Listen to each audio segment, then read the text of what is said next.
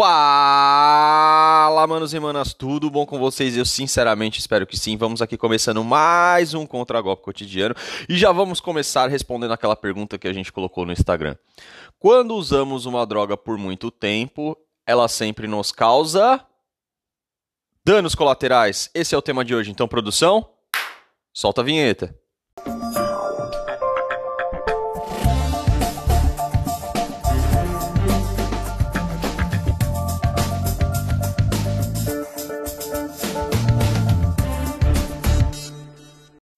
Continuando com a temática dos reflexos atuais do feminismo, que venceu, assim como o amor também venceu, neste episódio eu vou tentar mostrar para vocês o panorama geral de vários pontos, como economia, sociedade e uma ênfase especial na parte de política exterior, para vocês poderem entender como que as coisas estão funcionando um pouco fora do Brasil e de como essa nova mecânica relacional vai mudar a forma de interação entre os sexos em muitos setores e que este problema, que vem sendo perpetuado durante anos, vai demorar gerações para ser contornado, se é que um dia será. Assim como as questões ambientais, onde para cada árvore cortada você precisa plantar três novas árvores, pois o pensamento está na preservação do planeta e no usufruto dos recursos presentes nele pelas próximas gerações, a modificação na dinâmica é uma problemática intergeracional, ou seja, a geração atual e as vindouras precisarão se adaptar ou propor novos horizontes, mas tem um porém que sempre vai pesar. Se o comportamento das mulheres continuar piorando e os homens continuarem se afastando, é questão de tempo até que a cultura ocidental seja ameaçada de extinção, seja pela inexistência de novos herdeiros ou pela substituição de povos que detêm outra cultura, como por exemplo os muçulmanos, algo que já está acontecendo na Europa. Bom, para exemplificar toda essa ideia que eu estou querendo passar para vocês, eu trouxe também hoje duas análises. Vamos começar com uma análise do Raccoon sobre alguns danos causados pela nova cultura, e depois a gente vai passar pela análise do Ricardo, que traz os reflexos políticos que já estão sendo sentidos ao redor do mundo e como os governos podem começar a intervir na dinâmica dos relacionamentos. Então, sem demora, Raccoon, traz a dose do remédio aí. O dano do feminismo na sociedade, a gente está mal começando a contabilizar essa parte aí das mulheres que vai encalhar é só um lado. E que nem eu falei, o negócio é intergeneracional. Porque a geração que vai vir depois de mulheres aí, depois de Y, né, geração Z e as outras, sabe-se lá o que, que vai rolar nessa geração. A gente já tem algumas experiências, alguns relatos aqui no canal, que são mulheres que estão bem mais promíscuas, são mulheres que estão consumindo mais droga, estão com mais problemas psicológicos. E tem aquela outra deixa, né? Elas estão pegando uma situação de oportunidades que provavelmente vai ser pior do que as oportunidades das mulheres da geração Y. Resumindo, é, o Estado já não vai, numa dessas, ter muito recurso para investir nelas, ou querer investir muito nelas, a possibilidade delas conseguirem arranjar um marido e ter filho também vai ser menor ainda, tanto por causa de fatores internos delas quanto de fatores externos. Só que vamos abordar também um pouco a questão dos homens, né? O dano que o feminismo vai causar na sociedade através dos homens. Uma das primeiras a gente já pode avaliar a respeito aí do Me Too e do Yes Means Yes, né? Yes Means Yes é aquela questão do, do homem e a mulher eles terem um relacionamento, seja um relacionamento casual ou sério, depois de semanas, meses ou até mesmo anos, a mulher ela resolve retirar a, o consentimento, certo? Só isso já é uma coisa que vai afastar um monte de homem e daí tem duas coisas, né? Tu pode começar a ter na sociedade homens assim que realmente estão aterrorizados com as mulheres, porque eles veem que elas podem destruir a vida deles com uma única palavra. Quando tu se torna um cidadão de segunda categoria na tua sociedade, tu só toma paulada na cabeça, tanto das mulheres na tua vida cotidiana, quanto especialmente na mídia, é lógico que vai ocorrer alguma reação. Então tu tem os caras que vão se afastar por terror, tem os caras que vão se afastar por perder paciência com mulher. Aí ainda tem também a outra questão ali, além do Yes Means Yes, que é o Me Too, né? O Me Too é quando tu pega as acusações em ambiente profissional ou em ambiente acadêmico. Então, além de tu ter razões assim para os homens se afastarem das mulheres na vida pessoal, tu tem a questão também da vida profissional. E daí já entra outro cálculo aí no meio, não é só os homens se afastando, tem a questão também do, da mudança que vai ocorrer nas empresas. A quantidade de empresa que vai começar a se incomodar com o processo, a quantidade de empresa que vai começar a ser obrigada a fazer um monte de concessão. E isso pode acabar detonando com algumas empresas, pode acabar gerando uma quantidade de custos que inviabiliza elas e a gente está passando por um período econômico que é sempre parece que sempre está ficando mais conturbado, né? Então como é que a pessoa vai se dar ao luxo, né? As empresas vão se dar ao luxo de ainda ficar fazendo todas essas concessões. Então é por isso que eu falei, o dano está só começando a ser contabilizado. Não dá, não dá nem de imaginar o negócio. Tem também os caras que foram sacrificados, né? Que daí seriam os caras que foram sacrificados nas varas de família que os caras basicamente eles foram burned, né, foram queimados pelo sistema, eles não voltam, desenvolvem um trauma e é aquele trauma também que a sociedade como um todo não está nem aí, certo? Vamos tentar buscar aí alguma opção, é, digamos assim, estatal de, sei lá, delegacia ou apoio psicológico para um homem que tomou uma traição. para um homem que tomou um divórcio e perdeu tudo. Então veja assim, tu tem, tem aquele grupo dos caras que se afastam por medo de uma possibilidade de se ferrarem na mão de uma mulher. Tem outros que se afastam assim por desenvolver uma versão. E tu tem aqueles que se afastar, afastam porque realmente foram queimados, foram ferrados por uma mulher. E daí um cara desses talvez vai voltar. É, a sociedade ela tá fazendo alguma coisa para fazer esses caras voltarem ou estão deixando eles completamente abandonados, ou pior, né? Martelando sete dias por semana, 24 horas por dia, só discurso feminista e só é, doutrinação antimasculina em cima desses caras. E daí, por fim, tem uma, uma outra questão aí também. A gente pode ter alguns grupos aí. Primeiro, os caras que chegam naquela conclusão que não vale a pena casar e não vale a pena ter filhos porque eles viram algum parente, alguém próximo se ferrando, ou pesquisaram um pouco a respeito das leis para ver como é que funciona a vara de família, e acabaram decidindo que não, não rola, o negócio é ficar sendo solteiro mesmo. Eu acho até que esse grupo é, é a maioria, é a maioria. E daí tu imagina, esses caras vão voltar? É aí que tá. A sociedade está fazendo alguma coisa para fazer esses caras voltarem? para dar alguma garantia para eles, alguma segurança para eles, para tornar, digamos, o casamento, a paternidade dele para eles atraente novamente? E quanto tempo esses caras podem ficar sozinhos numa dessas se acostumar a ficar sozinho, gostar de ficar sozinho?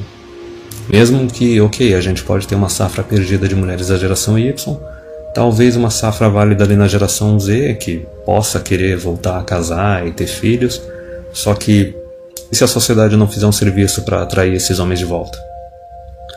E se a sociedade não, não mudar as leis, não mudar as regras nesses quesitos?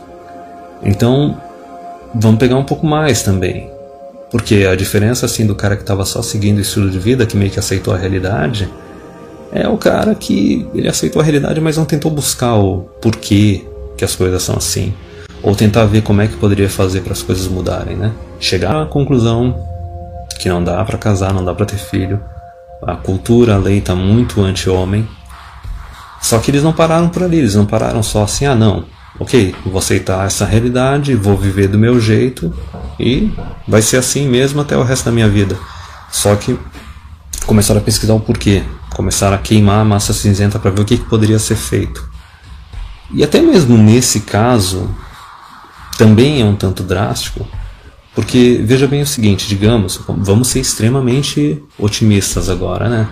Vamos imaginar que, ok, em uns 10, 20 anos ocorram algumas mudanças. Ocorra uma grande reforma nas leis de casamento, de paternidade, é, a cultura se altere, né? ocorra algo que, como é, pessoal mais tradicom, pessoal mais ingênuozinho, gosta de falar, tipo, ah, uma reatação entre os sexos, né? Aquele pessoal igualitário da Kumbaya, harmonia e etc. adora falar isso. Digamos que isso ocorra, né? Vamos fazer um exercício psicológico. Ok. Ainda assim a gente tem que levar em consideração hipergamia feminina e etc. Então, mesmo nesse cenário que ainda teria aqueles caras que ficaram bem traumatizados, que desenvolveram um terror por, de, por mulher ou uma aversão Tu tem aqueles caras que foram completamente torrados pelo sistema.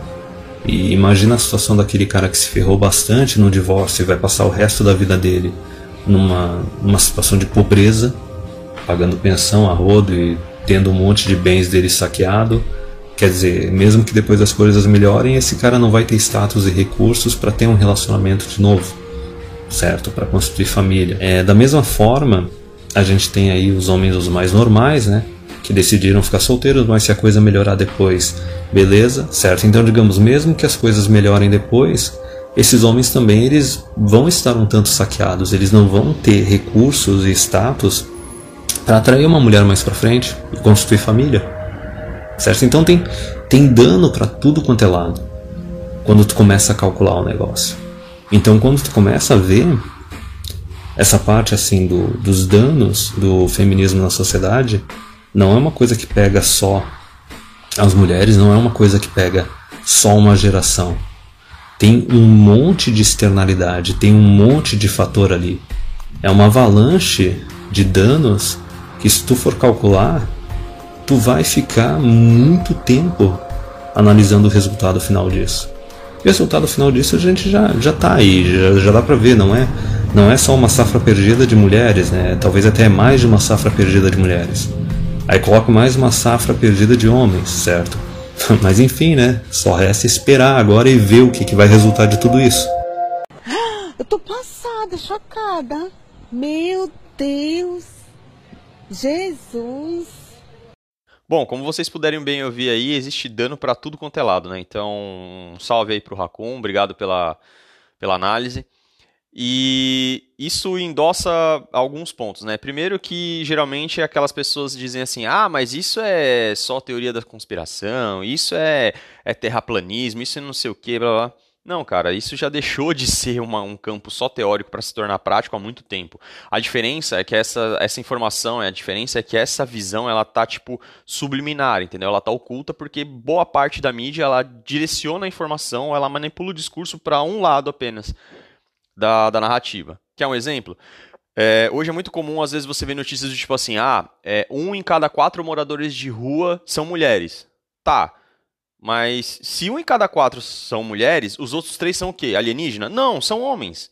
Então, tipo, você percebe que para uma pessoa mais desatenta, esse tipo de, de, discurso, esse tipo de direcionamento, ele vai passar despercebido justamente para defender uma narrativa que a gente já provou aqui por A mais B em em N casos e a gente vai continuar mostrando que é hipócrita, que é esquizofrênica e que não faz sentido algum e que só traz danos, que é no caso do feminismo. Então, tipo, é o tempo todo para defender essa cultura que é indefensável, para defender, tipo, para tentar fazer ser coerente uma coisa que por natureza já é, já é incoerente.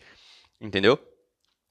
Mas ainda para aqueles que, né, tentam arranjar uma, uma justificativa no seguinte assim, ah, mas olha como está outro país, olha o que, que eles fizeram. Então, a gente precisa tomar muito cuidado quando a gente olha para outro país, justamente porque tem outros fatores, tem outra cultura. E não necessariamente alguma coisa que ele está implementando agora vai trazer bons frutos depois. É justamente o que eu vou permitir agora que tipo o trazer né a análise do, do Ricardo para gente que vai mostrar por exemplo teve um, um programa na China há um tempo atrás alguns de vocês vão se lembrar que a China implementou de que a população só tivesse apenas um filho, né? Que é, eu acho que é o programa do filho único, se eu não me engano. E eles pensaram que eles estariam resolvendo o problema da superpopulação no país. Só que depois, juntamente com a cultura do feminismo, né, e a questão de, de ascensão de poderio bélico, de questão de, de, vamos dizer assim, de dominação geográfica através da densidade de pessoas, ela acabou vendo que na verdade ela gerou um problema muito maior, entendeu? Que ela está tentando corrigir agora, justamente o que interferindo na dinâmica entre homens e mulheres para fazer com que as pessoas voltem a se interessar a ter filhos. Por quê? Porque todo governo, né, tipo, geralmente funciona na base de uma pirâmide. E para sustentar a base dessa pirâmide, você precisa ter sempre jovens, sempre ter pessoas novas dispostas a trabalhar, a gerar renda, a investir e também, principalmente, a sustentar a previdência social, porque a geração nova sempre está pagando, ou na maioria dos países, paga a aposentadoria da geração que veio depois dela, né, que veio antes dela. Então, tipo, se não está havendo novos indivíduos gerados, se outras pessoas, novas pessoas não estão nascendo, automaticamente esse sistema de previdência vai implodir, que é, foi até uma coisa que também acabou, né, tipo, tendo um pouco de evidência aqui no Brasil, alguns anos atrás, mas que agora está sendo um pouco menos assim falado porque, enfim, né? Não vamos dizer que a mídia está é, mentindo. Vamos dizer apenas que ela está ocultando, o que, ao meu ver, é desonestidade da mesma forma, tá bom? Bom, mas sem demora, vou deixar aí o Ricardo falar pra gente um pouquinho mais do que aconteceu na China. Ricardo, manda real. Senhores, sabemos que a demografia também faz parte da guerra de dominação. Falamos aqui há vídeos atrás, inclusive faz tempo que não tratamos sobre esse tipo de conteúdo aqui no canal. É interessante analisar essas macropolíticas aí, certo? Sabemos que a guerra também é demográfica. Migração, imigração, emigração, certo? Quantidade de população, até quando uma sociedade se desenvolve e quanto que precisa-se de natalidade para uma cultura ou sociedade sobreviver ao tempo. Esse é um assunto polêmico e há países lá no Oriente que vivem autocracias ou mesmo ditaduras que têm entendido que essa guerra demográfica ela é real, não está apenas na cabeça das pessoas. Pensa comigo, se a ideia de reposição de uma demografia, de uma cultura, de população de uma nação é de 2.3 ou 4 filhos por casal, por um outro lado, a países, até mesmo subdesenvolvidos, como o caso do Brasil, onde o planejamento familiar, elementos também como a mulher no mercado de trabalho, adiamento da vida afetiva para depois de estabilizada financeiramente, contraceptivo e todos aqueles elementos aí têm gerado o quê? Uma queda na natalidade. Pois é, senhores, apesar do senso geral de que a bagunça sexual está formada, não. Os dados evidenciam que além da geração atual estar transando menos, apesar de ser aquela que mais fala de sexo, é aquela que menos transa, outra pílula amarga é as pessoas estão sim tendo menos filho. É apenas impressão de que esse caos de libertinagem e libido tem gerado aí mais filhos inconsequentes. Pelo contrário, em relação às gerações anteriores, a geração atual está tendo sim menos filhos. Isso no mundo inteiro, certo? Agora, na China, isso aqui é sensacional. O Estado sabe que tem que repor a sua população, inclusive em questão de pirâmide etária, certo? De uh, previdência. Quem paga a aposentadoria dos mais velhos? Os mais novos, que entram no mercado de trabalho. Se não tem gente mais nova, o que acontece? Tem que se fazer mais, ou pegar imigrantes. Mas aí você coloca sua cultura local em risco, já que esse choque cultural pode levar a caos social e a extinguir uma cultura local. Então, olha só complicado. Você tem que manter a população fértil, mas sem quebrar os laços da cultura, ou seja, com imigrações em massa. Isso segundo alguns estados, certo? E aqui vem então aplicativo de matchmaking patrocinado pelo estado chinês é lançado. Pois é, lá na China. A autocracia chinesa acabou então fazendo esse movimento para incentivar os casais a se encontrarem e a fertilizarem-se. Pois é. E lá na China, acabou que, lá nos anos 60, 70, depois da Revolução, acabou gerando a política do filho único, porque a hiperpopulação chinesa tinha uma noção meio malthusiana de que a estrutura do Estado não ia aguentar grande população. Mas agora é o contrário. Essa política do filho único foi um tiro no pé. E agora eles precisam restabelecer a população chinesa. E como? Para pessoas solteiras, diz a matéria já aqui, né? O cansaço no namoro é um fenômeno universal. Horas deslizando para a esquerda podem levar ao desespero e acabar não levando você a lugar nenhum. Então, uma cidade a leste da China acabou criando a solução do matchmaking patrocinado pelo Estado. Pois é. E o que acontecia lá na China, né? Lá na China tem a ideia de oferecer dotes às famílias. Então acabava dando um preço para a noiva. Olha só que polêmico, né? Então, quando via um novo pretendente, chegava até a família e para desposar a mulher, o que tinha que se fazer? Mostrar os seus bens, mostrar o quão abastado você era. E isso dava a entender aí que havia um preço pelas mulheres na China, né? De transferência de mulheres entre famílias. E aí acabou sendo proibido, de modo geral, essa prática para facilitar, inclusive, as pessoas se encontrarem independente dos dotes. E aí, claro, né, lá na China tem essa cultura tradicional familiar que o Estado está tentando reformar para facilitar os matches.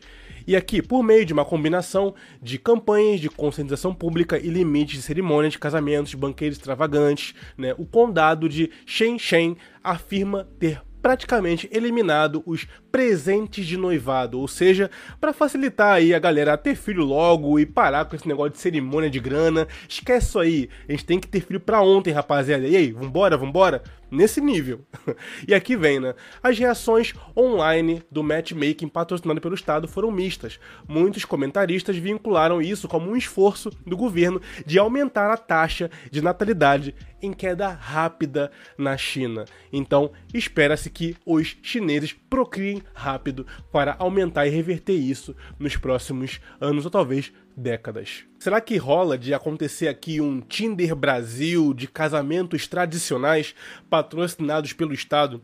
Pois é, o que parecia uma espécie de utopia acabou se tornando uma realidade em países que estão focando pragmaticamente na guerra do futuro, que com certeza será a por população. Não é novidade para ninguém que países orientais possuem uma cultura muito mais fechada. Talvez por aqui no Brasil sermos um país latino, de aglomeração, de cultura familiar, inclusive em formato de clã, aquela coisa bem acalorada, certo? Nós acabamos perdendo um pouco a noção de que boa parte do mundo possui uma cultura tradicional tão forte que, inclusive, dificulta a relação entre as pessoas a ponto do Estado ter que intervir e incentivar a procriação e a natalidade das pessoas envolvidas. Então não é tão simples assim como nós pensamos como brasileiros e, pô, é só abrir uma balada, a galera se pegar, uh, conscientizar, não usar preservativo, ou o Estado bancar os filhos ou algo assim, e a galera tem filho pra caramba. Não tem essa visão social aqui do Brasil, que as pessoas até fazem filhos para ganhar benefícios do governo, apesar de isso não ser inteiramente verdade, já que, como vimos, os dados estão dizendo que a natalidade está caindo a cada geração. Pois é, então, como um país como o nosso pode ser equiparado ao da China, se aqui nós temos essa impressão de que tá todo mundo fazendo sexo casual, sem compromisso, sem camisinha, sem nada. Pois é, lá na China tem que vir um Estado e quebrar o gelo, porque lá até mesmo tocar ou segurar na mão publicamente é visto como um ato muito mal visto em público. Pois é, então, pegação, beijo, mãos dadas e aquela coisa toda não é para qualquer um. Lá no Japão, inclusive, acontece muito isso. Essa cultura introspectiva faz as pessoas, inclusive, pagarem em ambientes específicos acompanhantes de luxo apenas para conversarem, para ter com que conversar. Porque lá já chegou num grau tamanho onde já está praticamente uma taxa beirando a 1 ou negativa de filhos, fazendo com que as pessoas busquem por interação social por outras vias. Então, países como China e Rússia, que são autocracias e que podem pensar, digamos assim, no longo prazo, certo? Fazer políticas de Estado em longo prazo, percebem que a próxima guerra não só é por commodities, mas também é por filhos. E aí, você faria um filho pelo bem do Brasil? que loucura, né? Pensar nesse nacionalismo vinculado à ideia de ter filhos. Inclusive na Rússia, já tem famílias que, a partir de X número de filhos, você é condecorado pelo Estado. Pois é, pelo bem da Rússia, tenha filhos. E pelo bem do Brasil, tenha filhos. Pois é, né? Sou estranho demais.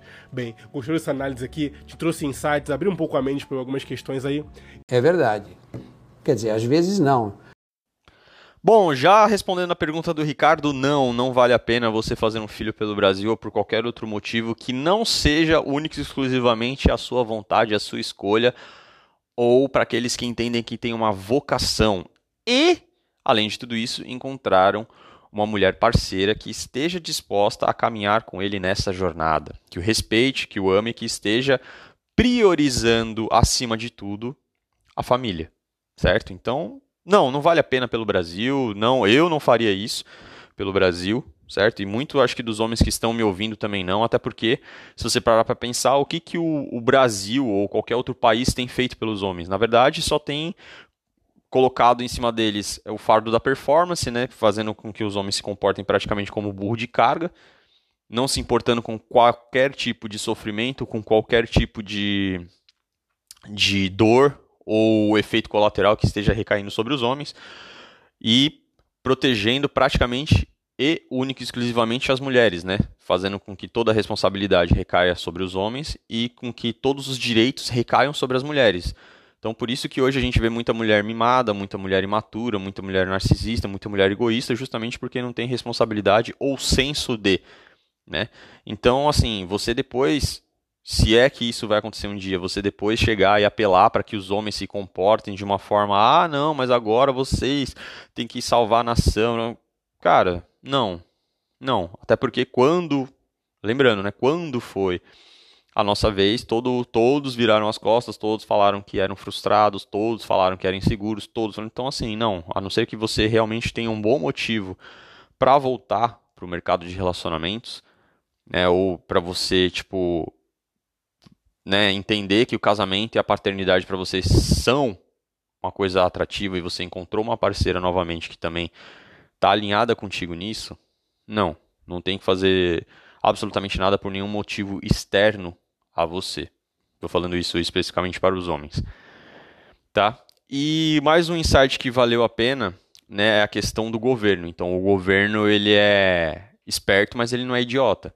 Então, se a mulherada aí está achando que esses direitos, né, que essa onda de bonança, né, que tipo toda essa essa questão de passar pano para elas, isso vai ser infinito, Lamento informá-las, queridas, mas não vai ser. Inclusive na Europa, por exemplo, já está havendo iniciativas onde elas estão igualando a idade de aposentadoria entre mulheres e homens. E aí elas estão chorando e, ah, não sei o que, que isso é absurdo. Eu falo, bom, vocês quiserem a igualdade. É o que eu sempre falo aqui. Tome muito cuidado com o que você quer, porque você realmente pode conseguir.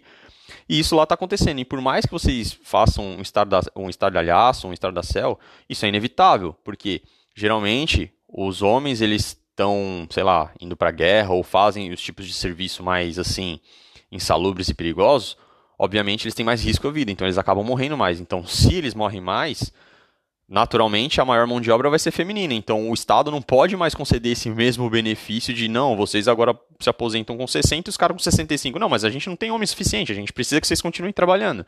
Então, é uma questão simplesmente econômica e matemática. Entendeu? E toda vez que a economia e a matemática e a lógica forem contrapostos a sentimento, a impressão e a sensação, sinto muito informar, mas a questão racional sempre vai prevalecer.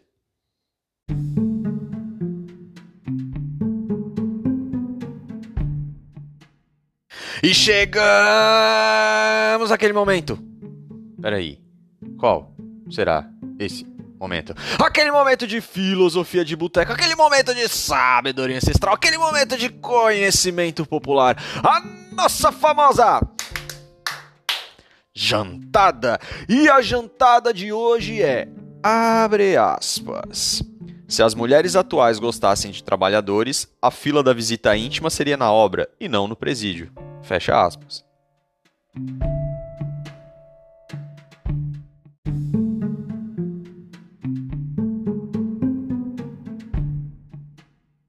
Eu me lembro muito bem de quando eu vi essa frase e automaticamente me remeteu a uma época que eu passava ali na, na Marginal Pinheiros, ali em São Paulo. E ali tinha um presídio, eu não sei exatamente qual é o nome, não vou me recordar. Mas tinha um presídio assim, toda vez que eu passava por ali eu via que, meu, a fila era gigantesca. Aí eu lembro que eu tava perguntando para um colega de trabalho alguma coisa assim, tipo, o que que, o que que era ali, né? E aí ele me falou, não, mano, é porque hoje é dia de visita íntima, né, e tudo mais. E, cara, eu acho que encaixou perfeitamente com essa frase, né? Até pra desmentir, né, o que algumas mulheres tentam acobertar sobre as outras, dizendo que não, que a maioria das mulheres gosta de homem trabalhador e não sei o quê. Quando isso, na verdade, é uma mentira, tá? Principalmente nos dias atuais. De novo, não estou dizendo que são todas as mulheres. Vou frisar aqui. Existe uma parcela de mulheres ainda que vale a pena. Existe uma parcela de mulheres que ainda assim talvez preze por valores né, um pouco mais assim profundos do que simplesmente coisas de ostentação ou prazeres hedonistas. O problema é essa porcentagem de mulheres a cada dia que passa fica mais e mais e mais pequena. Ou seja, é menor. Ah, Matheus, mas ainda existe. Vamos voltar a outra afirmação. Você confirmar que existem exceções, você também está reafirmando que existe a regra, ou seja, que a maioria das mulheres, na verdade, estão procurando outras coisas, estão dando atenção a outros tipos de cara, provavelmente aquele cara que tem um destaque financeiro, aquele cara que tem um destaque social, que não necessariamente preza por bons valores, preza por bons costumes, e assim, que você tem muito mais a sensação de emoções fortes a curto prazo do que um relacionamento sólido a longo prazo. Essa é a pílula amarga que os homens já digeriram e que está difícil de vocês, mulheres, admitirem e digerirem. Que enquanto esse comportamento da maioria continuar sendo predominante, os bons homens não veem motivo algum para voltar no mercado e se é que tipo isso um dia vai acontecer. Então, inclusive acho que foi até uma parte que o Raccoon falou que na verdade a se é que existe algum tipo de, de, virada de jogo, isso vai ter que partir das próprias mulheres, né? Tipo, as, as mulheres que têm mais cabeça, que são mais inteligentes, que têm um discernimento das coisas, que vão ter que tomar as rédeas dessa situação e dizer exatamente nos pontos em que o feminismo falhou e tentar né, tipo, fazer alguma coisa, porque obviamente os homens já, já estão vendo é, as consequências, já estão literalmente assim é, desistindo, já estão abrindo mão. Lembrando que a mulher ela sempre tem o poder do sexo, só que elas esqueceram que o homem tem o poder do relacionamento. Então, se a partir do momento que o homem não tem mais interesse de oferecer um relacionamento sério para você, não há nada que você possa fazer, minha querida. Não importa o quanto sexo se providencie para ele, não importa o quanto você seja atraente, se ele não vê valor em você para construir algo com você a longo prazo, sinta informar. Zero chance. E isso não está sob o seu controle. Tá bom? Ah, e outra coisa, para aquelas que dizem, né? Geralmente esse tipo de coisa, não, mas é porque a gente está procurando que não sei o que, a gente está sempre atenta, mas a gente nunca vê. Tá, mas você está procurando o cara bom aonde? em balada, em clube noturno, em, sei lá, farofa da GK. É nesse tipo de ambiente que você está procurando esses caras? Lamento informar, minha cara, mas assim, os homens bons que estão tentando construir alguma coisa, dificilmente você vai encontrar ele em lugar desse. Pode ser que vez ou outra, assim, muito raramente ele vai, às vezes, tipo, numa balada, num barzinho, mas, cara, geralmente esse cara tá ocupado, geralmente esse cara ele tá privilegiando outras coisas, um tempo de qualidade com a família, às vezes um tempo de qualidade com os amigos, ou os próprios hobbies dele, ou eles, eventualmente, às vezes até trabalho de fim de semana. Então, assim, dificilmente você vai encontrar o cara nesses ambientes. Então, outra dica para as mulheres: vocês estão procurando o cara errado, no lugar errado e na hora errada. Mas tudo isso se deve ao feminismo que a maioria de vocês defende. Então, parabéns, obrigado e continue assim. Bom, antes de encerrarmos, sempre vários lembretes. Não se esqueça de acompanhar o conteúdo do canal pelo Amazon Music, pelo Google Podcasts ou pelo Spotify e também pelo Instagram tá bom? Se você quiser entrar em contato comigo, mandar um relato pessoal, conversar, ou enfim, mandar alguma mensagem de alguma forma que eu consiga contribuir ou ajudar com vocês, fica à vontade. Pode ser pelo direct de Instagram ou também pelo e-mail do canal, né? contragolpecotidiano.gmail.com, tá? Sintam-se à vontade.